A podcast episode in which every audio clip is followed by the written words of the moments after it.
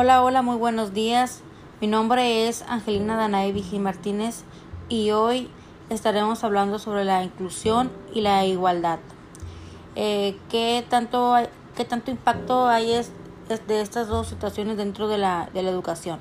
El día de hoy me acompaña un alumno de la Universidad CES. Eh, su nombre es Gerardo Torres Maclis.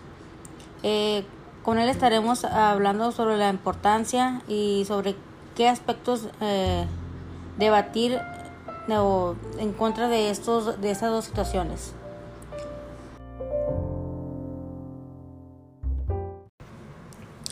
Hola Gerardo, muchas gracias por estar aquí en este pequeño espacio en donde nos vas a compartir tus opiniones. Eh, primeramente, ¿cómo, ¿cómo estás? Eh, primero que nada, buenas tardes. Eh, gracias, Danae, por invitarme a este podcast y ayudarte con tus preguntas que vas a realizar. Espero y se encuentre todo bien contigo y, y esperemos nos vaya bien en esta entrevista. Eh, gracias, de nada.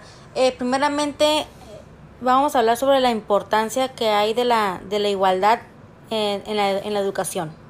¿Qué es lo que opinas tú? Pues yo pienso que la importancia de la, de la, igualdad siempre es importante en todos los ámbitos educativos porque es ahí donde no hay obstáculos y que nos ayuda siempre a estar constantes, a estar aceptando a jóvenes en, a nivel escolares donde tiene que ser la igualdad, como lo menciona la palabra, todo por igual.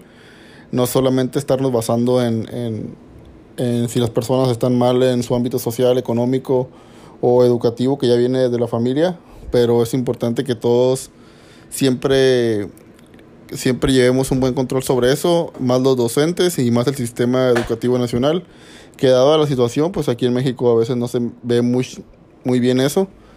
Entonces, yo pienso que es importante que eh, la igualdad sea constante en todos los ámbitos educativos y todos los niveles. Ok, y ahora, ¿cuál crees que sea la importancia de la inclusión dentro de la educación?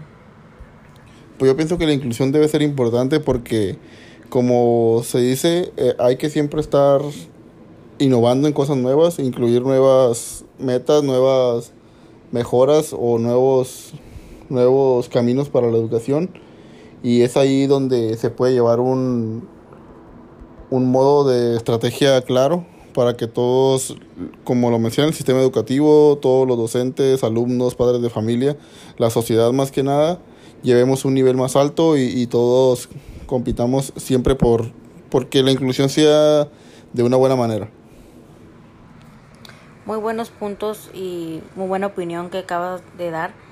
Eh, ahora, ¿qué aspectos eh, negativos podemos abatir o contrarrestar dentro de estos dos, eh, dentro de la educación? pues los puntos negativos yo pienso que serían no tener, como lo, lo dijimos, no tener desigualdad sobre las personas.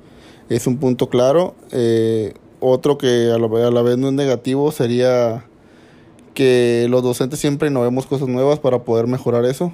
Que no siempre nos detengamos a ver lo que piensa la sociedad o lo que piensan los otros alumnos no, alumnos no, perdón. quise decir la sociedad. Entonces, también tenemos que ver algo negativo que toman a veces los, los docentes. Es que, que nos fijamos siempre en el nivel a veces económico que tienen las personas.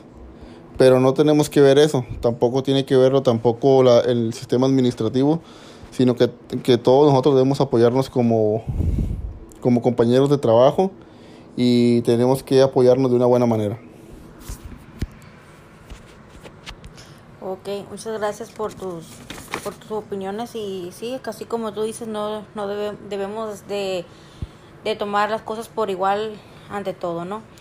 Ahora, ¿qué podemos hacer para que se lleven a cabo en nuestro sistema educativo? Para que el sistema educativo tomara estos dos eh, grandes puntos eh, que se lleven a cabo aquí eh, dentro del sistema. ¿Qué, ¿Qué es lo que podemos hacer?